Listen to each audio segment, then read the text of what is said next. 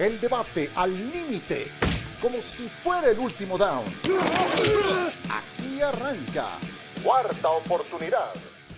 Bienvenidos a Cuarta Oportunidad. Un gusto saludarles hoy en compañía de Sergio Dip, Eitan Benesra y de Ramiro Pruneda. ¿Cómo está Sergio? Todo bien, Ciro, caballeros, gusto en saludarlos. Semana 14 de la NFL varios duelos divisionales buenísimos. El que más ganas tengo de ver, diría, ahora mismo es el del norte de la americana. Cleveland recibiendo a Baltimore. ¿Cuál es el que más ganas tienes de ver, Eitan Benesra? Eh, el de los Jets, no. no, no, bueno. Eh, no hagas la verdad es que. Perdón. se me el café.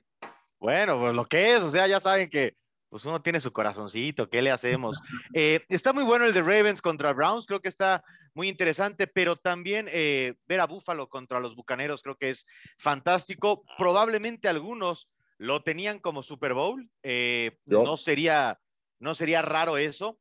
Y los Bills vienen de otra vez perder en casa, de dejar muchas dudas, y los Bucaneros creo que en esta etapa del año pasado fue cuando estaban encaminándose lo que terminó siendo un equipo campeón, entonces me parece que es un partidazo ese que tendremos, que bien podría ser otra vez el Super, podría ser el Super Bowl como, como lo decíamos, pero ahora con Buffalo creo que deja muchas dudas.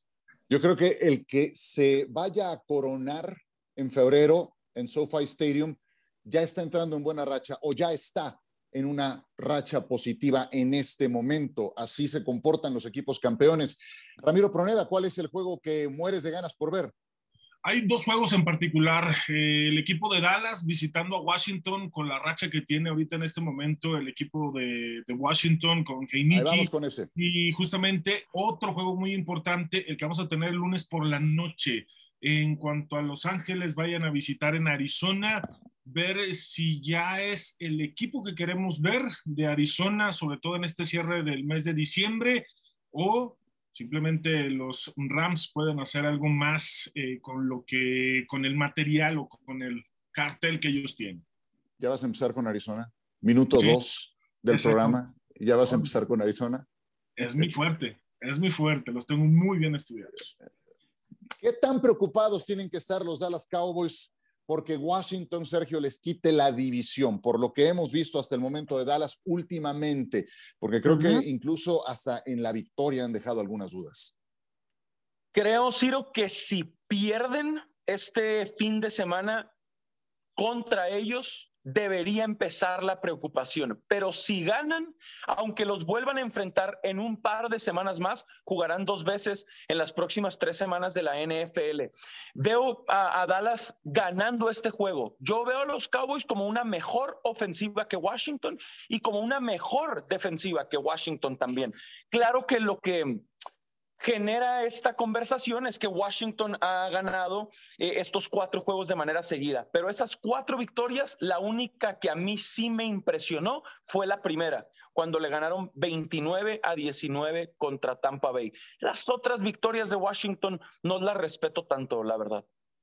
Ganaron además de Tampa en Carolina contra Seattle y en Las Vegas ante los Raiders. Buena racha positiva del equipo de Ron Rivera aunque sí tienen algunas dudas. Dallas viene de ganarle Eitan, pero yo no sé con qué tanta autoridad a Nueva Orleans. A mí, honestamente, eh, Orleans me pareció un equipo muy, pero muy debilitado. Dallas trae además la ventaja de que es semana larga. ¿Qué tan preocupados tienen que estar por este juego? No deberían. Me preocuparía si los vaqueros están preocupados por este partido. Eh, creo que son un buen equipo y hemos dicho todo el año que a mí me parecen un buen equipo el menos bueno de los equipos buenos de la Nacional o el malo de los buenos, como cada quien lo quiera frasear eh, de acuerdo a, este, a este tema. Eh, pero los, eh, el equipo de Washington ya estaba a punto de resbalarme con el mote mm. anterior de, de Washington. a todos nos ha pasado. Termina, pues el tema es que a mí me pasa más seguido, creo. Todavía mm. tengo a franquicia en San Diego, pero bueno, el asunto es mm. que yo no le creo a Heineke. A mí me parece que Ron Rivera es un buen coach, un equipo serio el de Washington, pero que no debería preocupar a un equipo que en su cabeza puede inclusive ganar la conferencia. Creo que los Vaqueros deberían ganar este partido por doble dígito, pero como dice Ciro, no me gustó lo que vi de Dallas contra Nueva Orleans con Taysom Hill. Eso me, ese partido me preocupó, porque si bien era jueves, era semana normal para Vaqueros porque ya habían jugado en el jueves de Acción de Gracias. Con Tyson Hill, sin Alvin Camara, sin sus dos tackles ofensivos titulares, era un equipo parchadísimo el de Nueva Orleans.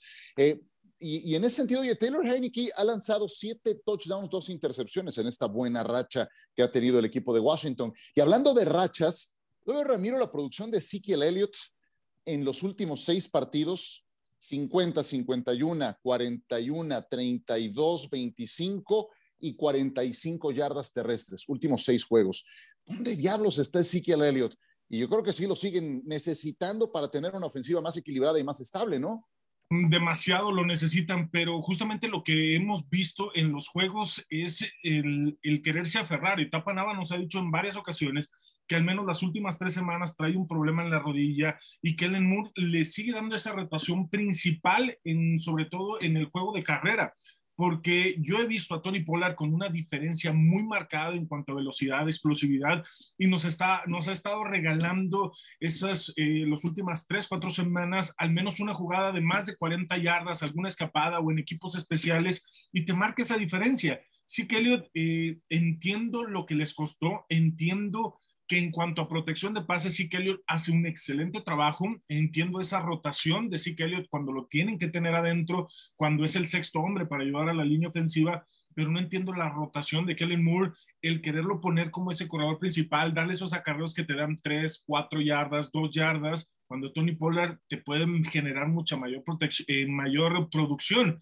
Entonces es algo inexplicable, lo hemos visto juego tras juego y nos estás mencionando los últimos seis pero así fue la temporada pasada, la temporada anterior a esta, donde la producción de Zeke después de esa renovación de contrato, ha ido a la baja, no es el mismo Zeke No está sano, no está sano ahora mismo, ¿no? Arrancó muy bien la temporada. Yo, yo veo ese Elliott. Al inicio de la temporada, hasta físicamente lo veía muy similar a, a sus primeras Exacto, a sus primeras eh, impresiones en la NFL cuando llegó como novato y, nos, y nos eh, cautivó a todos. Luego, ahora lesionado, los Cowboys, por lo que veo, esperan que estos 10 días de, descanso después de esa victoria contra Nueva Orleans le ayuden a Elliott a estar mejor y a llegar más sano al partido.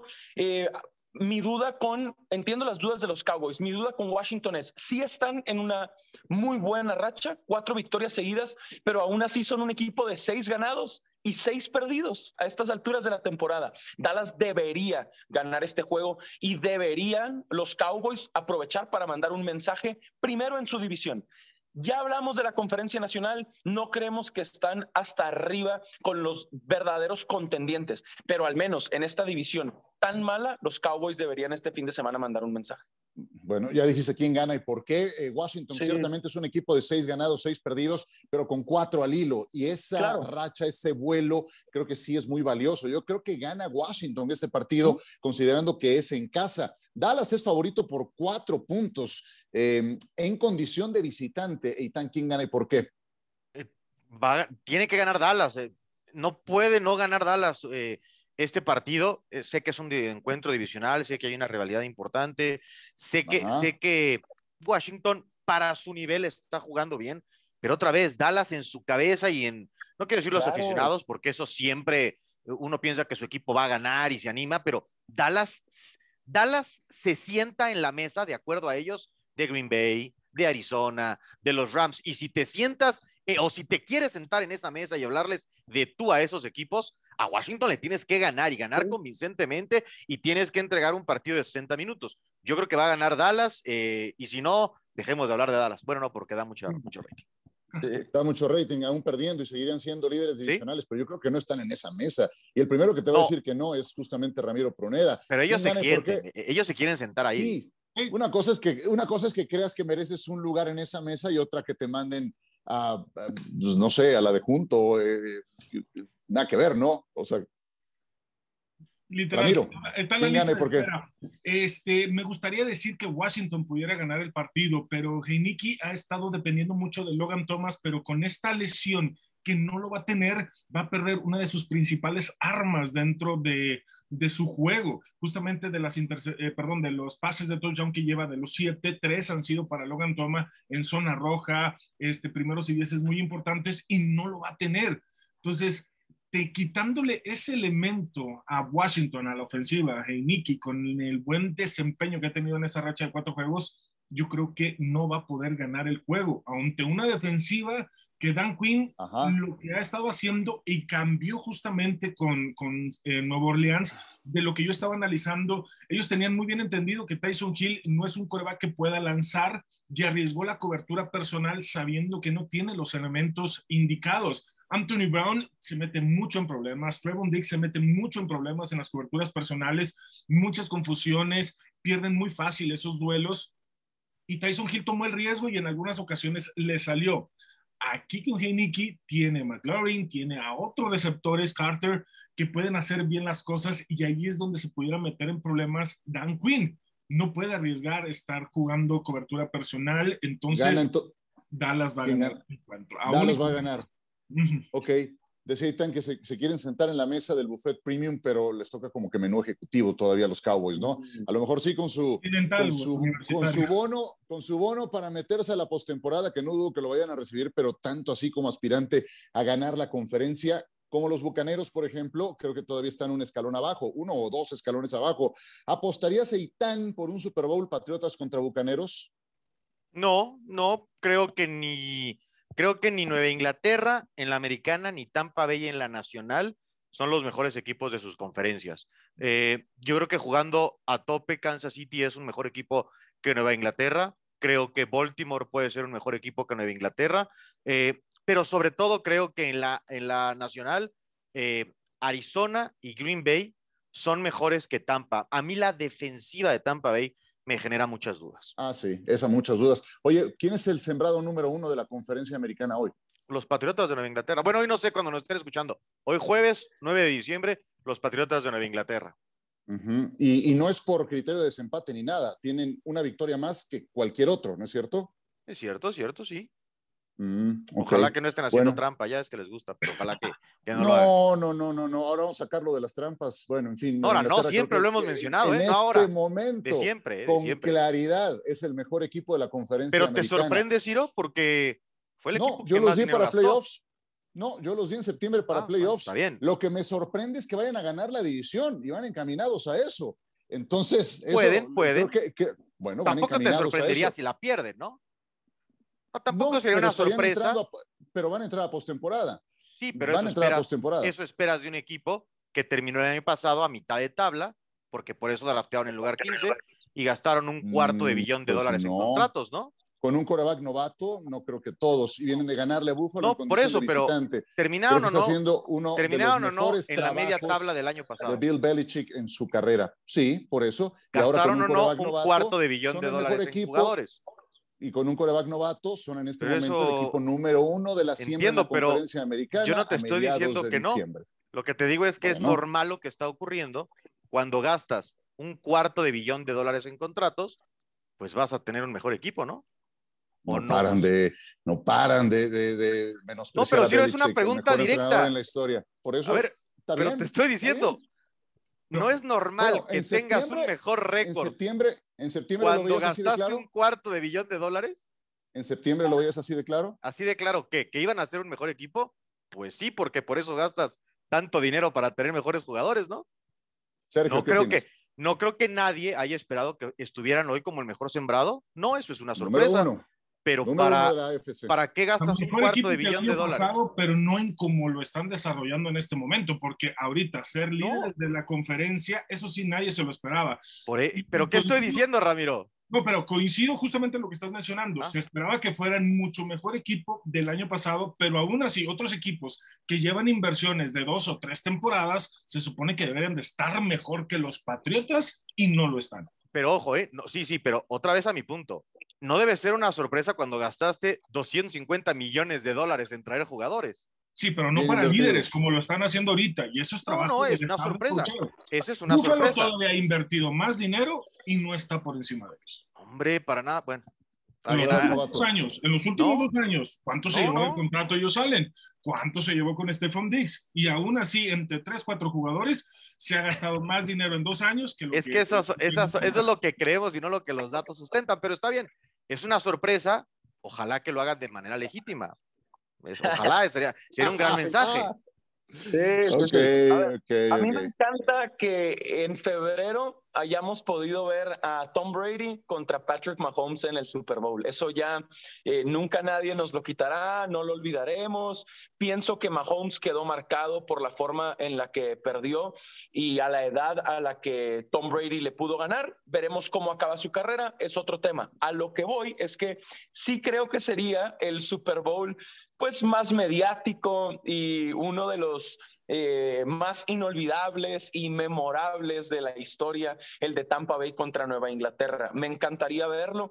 Me gusta mucho que la conversación la hayan generado por el momento que viven los Pats. Siete victorias seguidas y solo se ponen los reflectores encima, solo generan esta conversación y generan muchas expectativas. Veremos cómo pueden manejarlas a partir de esta semana, que yo creo es el último gran reto de la temporada. Claro que les falta enfrentar a Buffalo, pero ya derrotaron a los Bills en Buffalo.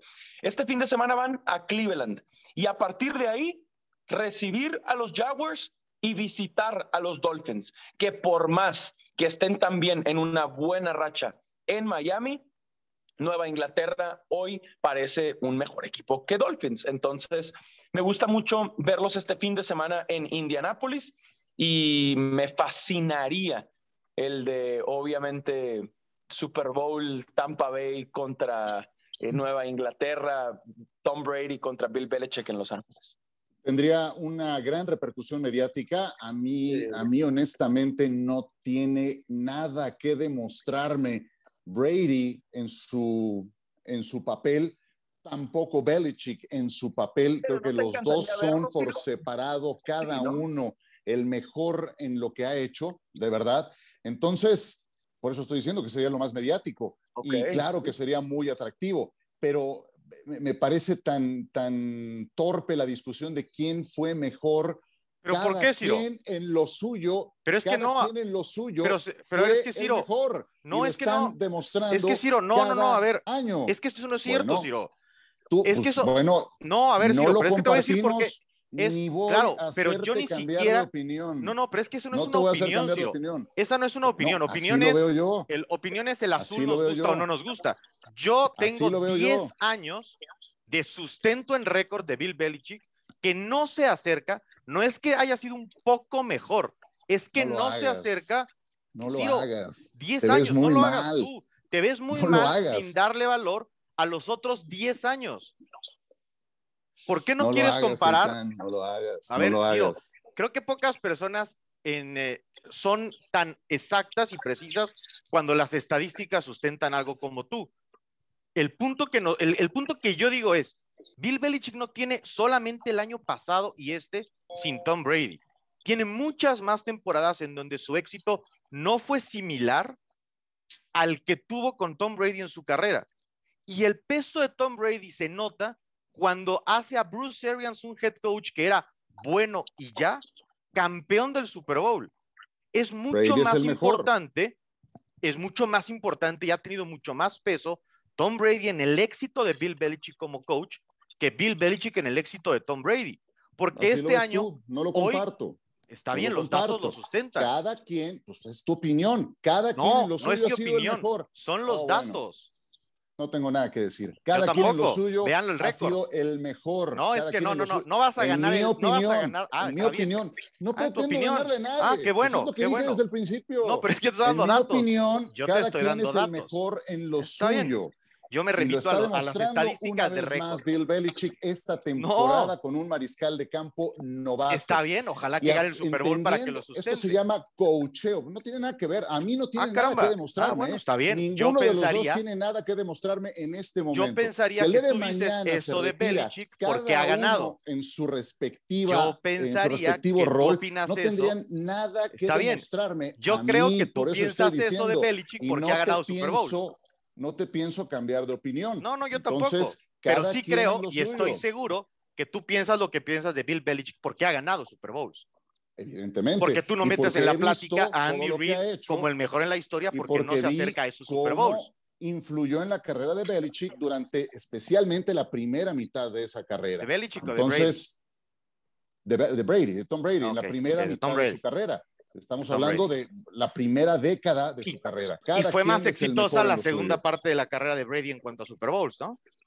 Sí, pues sí, está bien. Entonces Brady influyó más. No, no, absolutamente. Cada quien en lo suyo. acabas de decirlo. No se hizo solo. Lo acabas de decir. el mejor. Acabas de decir, influyó más en la primera parte de su carrera y la segunda parte de su carrera fue más exitosa. Pues influyó más Brady, ¿no? Porque llegó novato, porque yo sin saber absolutamente no, pues todos nada. llegan novatos, ¿quién llega pues veterano? obviamente, nadie se hace solo. Bueno, creo que sin darte cuenta, creo que sin darte cuenta reconociste que Brady ha influido más.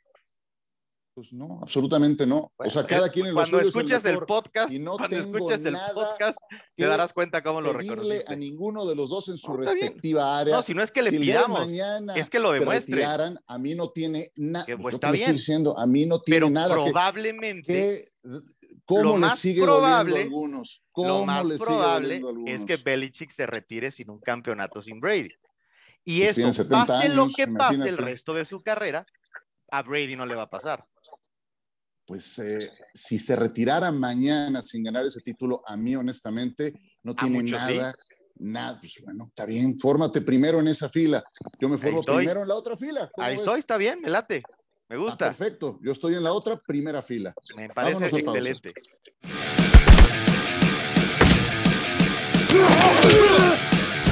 Bueno, regresamos con ustedes en cuarta oportunidad. Ya, ya hablamos demasiado, Itán y yo acaparamos el micrófono. Bueno, buenas tardes, amigos. Un estos temas, vamos a dejarles estos temas a Sergio y nada más opinamos breve, eh, en lo que viene. Ya nos ah. colgamos un montón. Sergio, Cardinals sellan su boleto a los playoffs repitiendo la dosis a los Rams.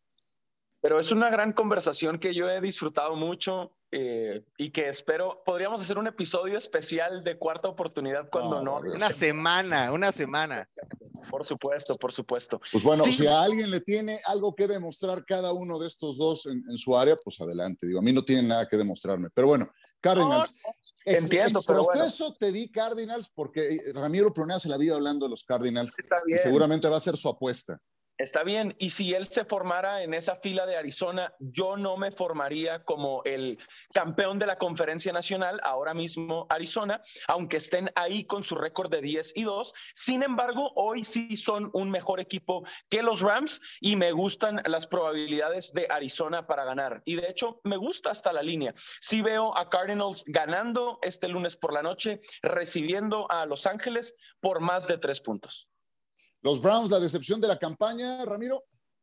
Sí, eh, demasiado material. Eh, me gustó mucho más lo que habían hecho la temporada anterior a lo que están haciendo ahorita.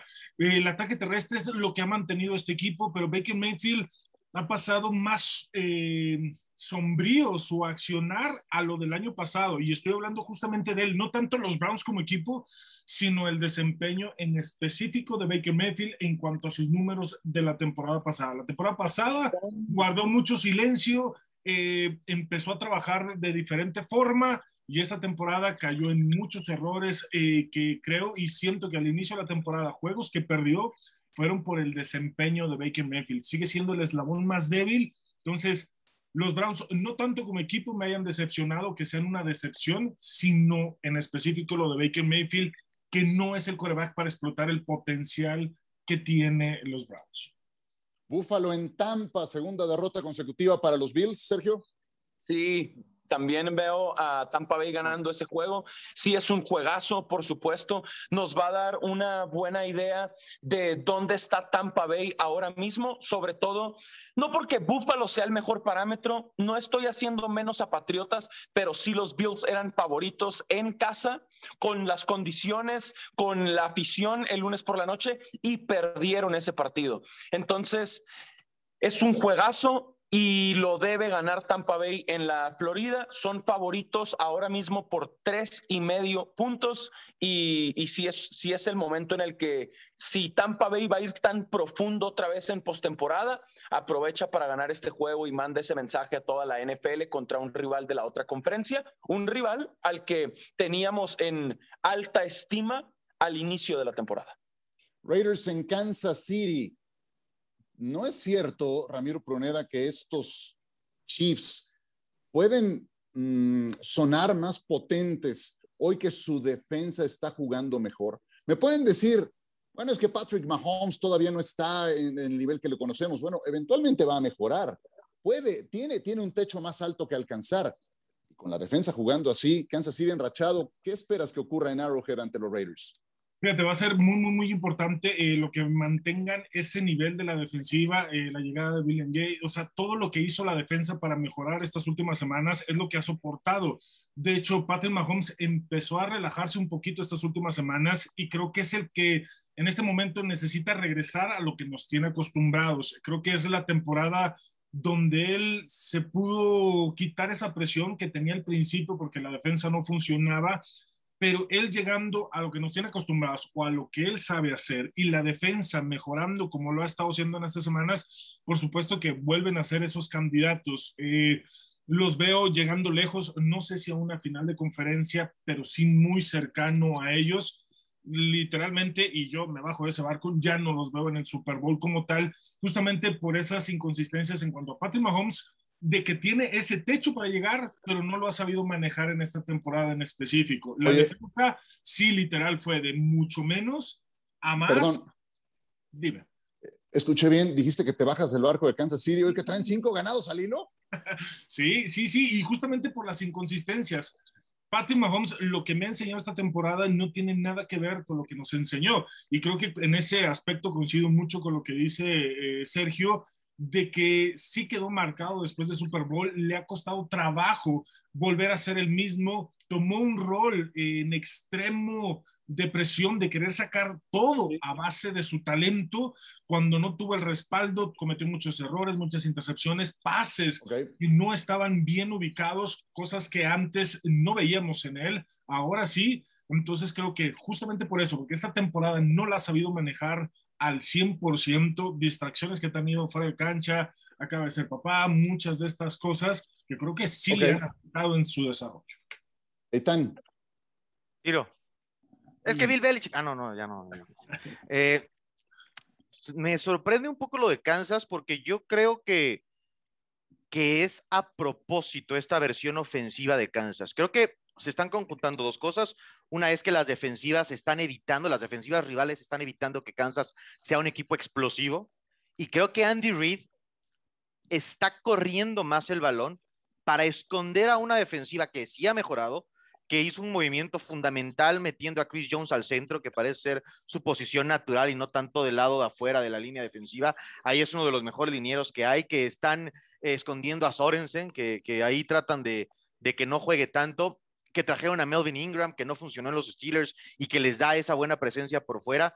Entonces, creo que están corriendo bien. La línea ofensiva es buena, contrario a la narrativa de que es una mala línea ofensiva. No es una ofensiva tan explosiva como el año pasado, pero a mí me gusta esta versión de, Kansas City y creo que es un equipo muy sólido. De cara a playoffs, yo creo que es muy importante eh, tener a un coreback que te gane partidos. Y creo que Pat Mahomes te puede ganar cualquier partido. Sé del Super Bowl, todos vimos el Super Bowl. Yo seguiré pensando que ese Super Bowl lo perdieron los Chiefs porque no tenían a sus dos tackles titulares. Lo perdieron, Tampa Bay ganó, ganó bien, el partido fue lo que ocurrió, pero yo creo que este año Kansas City encontró una mejor versión de sí mismos en la segunda parte que pueden sostener en playoffs. No, la, defensa está jugando muy bien. Juan Thornhill mandó a la banca a Daniel Sorensen. Chris Jones volvió a estar sano y lo volvieron a poner por el centro. Frank Clark creo que le está ayudando mucho también y um, creo que Kansas City tiene un techo todavía más importante para crecer, especialmente por lo que han dejado de hacer a la ofensiva. A mí, a mí se me hace más temible este equipo de Kansas City que otros. Eh, es un gran momento para ellos. Eh, el talento está ahí, el staff de cocheo está ahí, pero me encanta que Ramiro se haya bajado en el peor momento. por ejemplo, me encanta, Es claro, ¿cómo Ramiro? Pues me encanta, compadre. Pero por ejemplo, de los candidatos en la americana, que es además una gran plática, que también podemos hacer un, un este, episodio completo, porque yo creo que hay legítimamente probablemente seis equipos que digan yo puedo ganar la conferencia, Nueva Inglaterra, Buffalo, los Cuervos, los Chiefs. Por ahí si alguien me dice que inclusive el equipo de Cleveland podría ganar la conferencia, pues es un equipo atascado de talento. Ahí creo que en ese grupo, el coreback que te puede ganar el partido es el de los Chiefs, porque Mac Jones es un novato, porque Josh Allen no lo ha ganado, porque Lamar Jackson cuando quiere es el MVP, cuando no te tira cuatro intercepciones en un domingo por la noche. O sea, creo que ese puede ser el, el intangible de Kansas City en playoffs.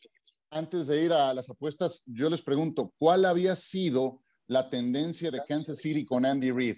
Empezaban cuatro ganados, cero perdido en septiembre, tres ganados, uno perdido, y luego el equipo se iba cayendo, cayendo y no llegaba tan fuerte a diciembre.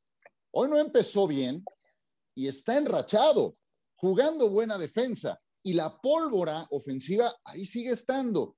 En cualquier momento eso explota. En cualquier momento Tyreek Hill te da un partido que define eh, un triunfo. Lo mismo de, de, Travis Kelsey. Entonces, creo que esta versión de Kansas City sí puede entregarnos más y hacerse más temible en relación a otras. ¿Tienen su apuesta lista? Listos. Venga, dale, Sergio. Dallas, Dallas menos cuatro en Washington. Realmente creo que aunque Washington esté en una buena racha, decía al inicio, solo respeto su victoria contra Tampa Bay y, veo a Dallas en el campo y en las estadísticas siendo mejores a la ofensiva y a la defensiva. Eh, si los Cowboys van a resolver esa división, que de verdad pienso que lo harán, empiezan este fin de semana ganando por más de cuatro puntos en Washington. Eitan. Ah, no, no me gusta usualmente dar tanta ventaja. Yo, yo siempre con las líneas soy muy eh, precavido porque de repente creo que se pierden muchas apuestas en esos cuartos cuartos donde los equipos dejan, se dejan un poco anotar o bajan un poquito de intensidad. Pero Green Bay dando once y medio a los Bears, que bueno, están un muerto evidente ahí con Matt Nagy y Aaron Rodgers, que en Soldier Field les dijo que era dueño del equipo y vienen de semana bye. Creo que los Packers van a terminar eso después de dos cuartos y medio y, y van a cubrir una línea grande que hoy está en once y medio, eh, pero bueno, es demasiado, demasiado un Green Bay contra Chicago en Lambo. Me gusta, me gusta. ¿Qué tienes, Ramiro?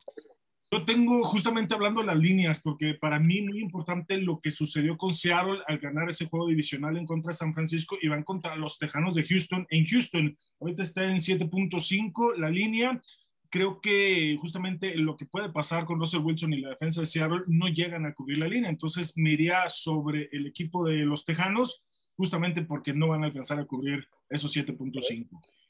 Correcto. Yo voy con Tampa, que es favorito por tres puntos en casa ante los Bills. Creo que los Buccaneers no van a dejar ir esta posibilidad.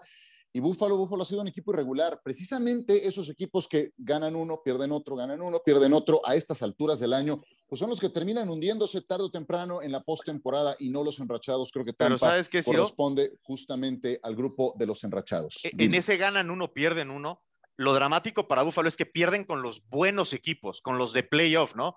Porque tienen derrota con bueno, Jacksonville. Claro, bueno, además, pero con Inglaterra en casa perdieron, con Tennessee perdieron, o sea, eh, que a mí me parece esa la gran decepción de la temporada porque era el pick de muchos ah, para el Super Bowl. Era, mí, era, era el mío. Este era el Super Bowl que yo puse y yo no tengo ningún problema en reconocerlo y vamos a ver qué ocurre de, de, este partido. No ha terminado la campaña, pero sí veo a los Bills muy tocados, incapaces. Creo que los, los pintaron de cuerpo entero el Monday Night, porque ustedes saben, los entrenadores van detectando tendencias.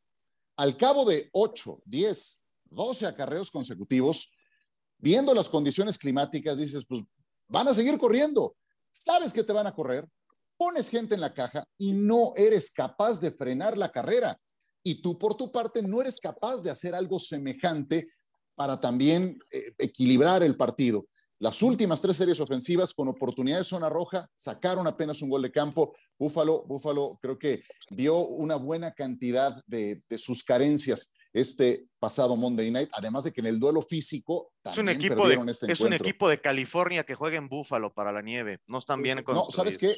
Esto lo escuché durante la semana, alguien dijo, no recuerdo quién, los Bills se prepararon para ganarle, para derrotar a Kansas City y lo hicieron muy bien. Sumaron gente en la línea defensiva, rotaciones y les ganaron bien, con toda la autoridad pero luego salieron los Patriotas y les hicieron lo que vimos el Monday Night y la división pues ahora la tienen compleja, complicada de ganar. Ya nos vamos, Sergio, ¿algo más? No, un gusto, un gran episodio, muy contento de haber estado aquí. Y tan gracias. Habla más, si estás tan contento. No, ya, no, Ciro, yo, yo hablé suficiente para que no me inviten hasta playoffs, porque Ramiro y Ciro se la pasaron escuchando nuestros gritos, ¿eh? Así es que no me parece justa la repartición de, de la Ramiro responsabilidad de este episodio.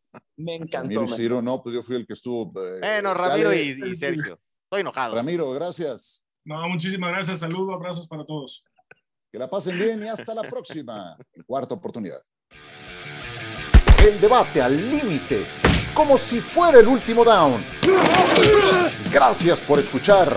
Cuarta oportunidad.